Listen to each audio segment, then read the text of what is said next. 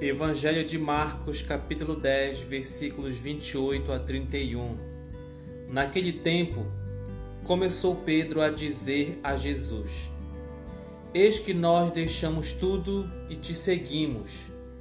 Respondeu Jesus: Em verdade vos digo: quem tiver deixado casa, irmãos, irmãs, mãe, pai, filhos, campos, por causa de mim e do Evangelho, receberá cem vezes mais agora, durante esta vida, casa, irmãos, irmãs, mães, filhos e campos, com perseguições, e no mundo futuro, a vida eterna.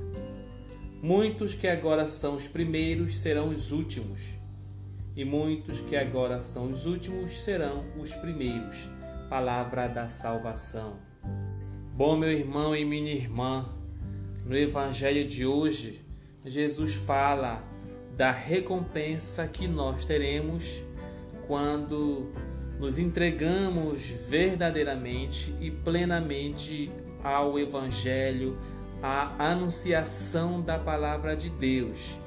Deus diz para gente, Jesus Cristo, como porta-voz, diz qual será a recompensa daquele que deixar tudo e segui-lo. Ele fala no Evangelho de hoje que nós receberemos no mundo futuro, ou seja, depois que a gente morrer, a vida eterna.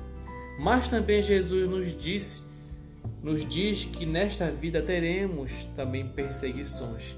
Perceba, meu irmão e minha irmã, que Jesus nunca vai te enganar, ele não te engana. Ele não vai dizer para você que segui-lo vai criar na sua vida um mar de flores, de águas calmas, pacíficas. Não.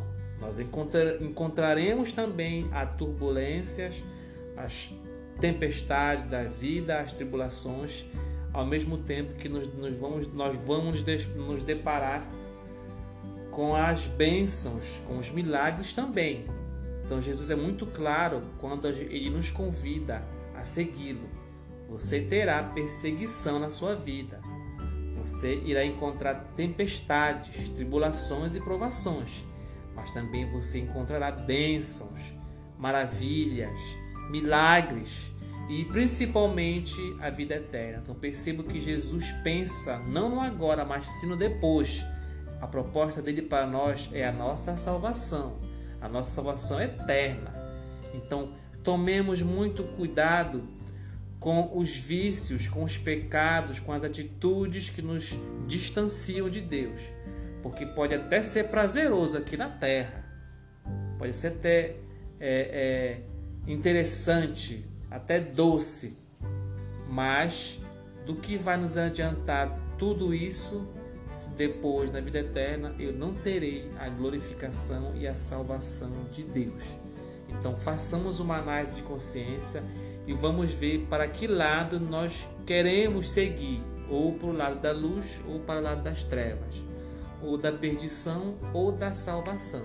Jesus está aí te convidando, ele não vai te obrigar, ele vai te convidar a segui-lo, abrindo as suas portas, o seu coração para o projeto. É a gente que vai ter que ir em busca disso. E muitas vezes essa busca requer renúncias, que serão difíceis, sim, mas não serão impossíveis para aquele que quer a plenitude do amor de Deus, gozar da plenitude do amor querer encontrar a salvação e a glorificação. Então, pensemos muito bem analisemos a nossa vida, porque eu posso até ser o último aqui na terra, aquele mais rejeitado que pouco tem, mas eu serei o primeiro aos olhos de Deus depois desta passagem aqui nesta vida terrena. Louvado seja nosso Senhor Jesus Cristo.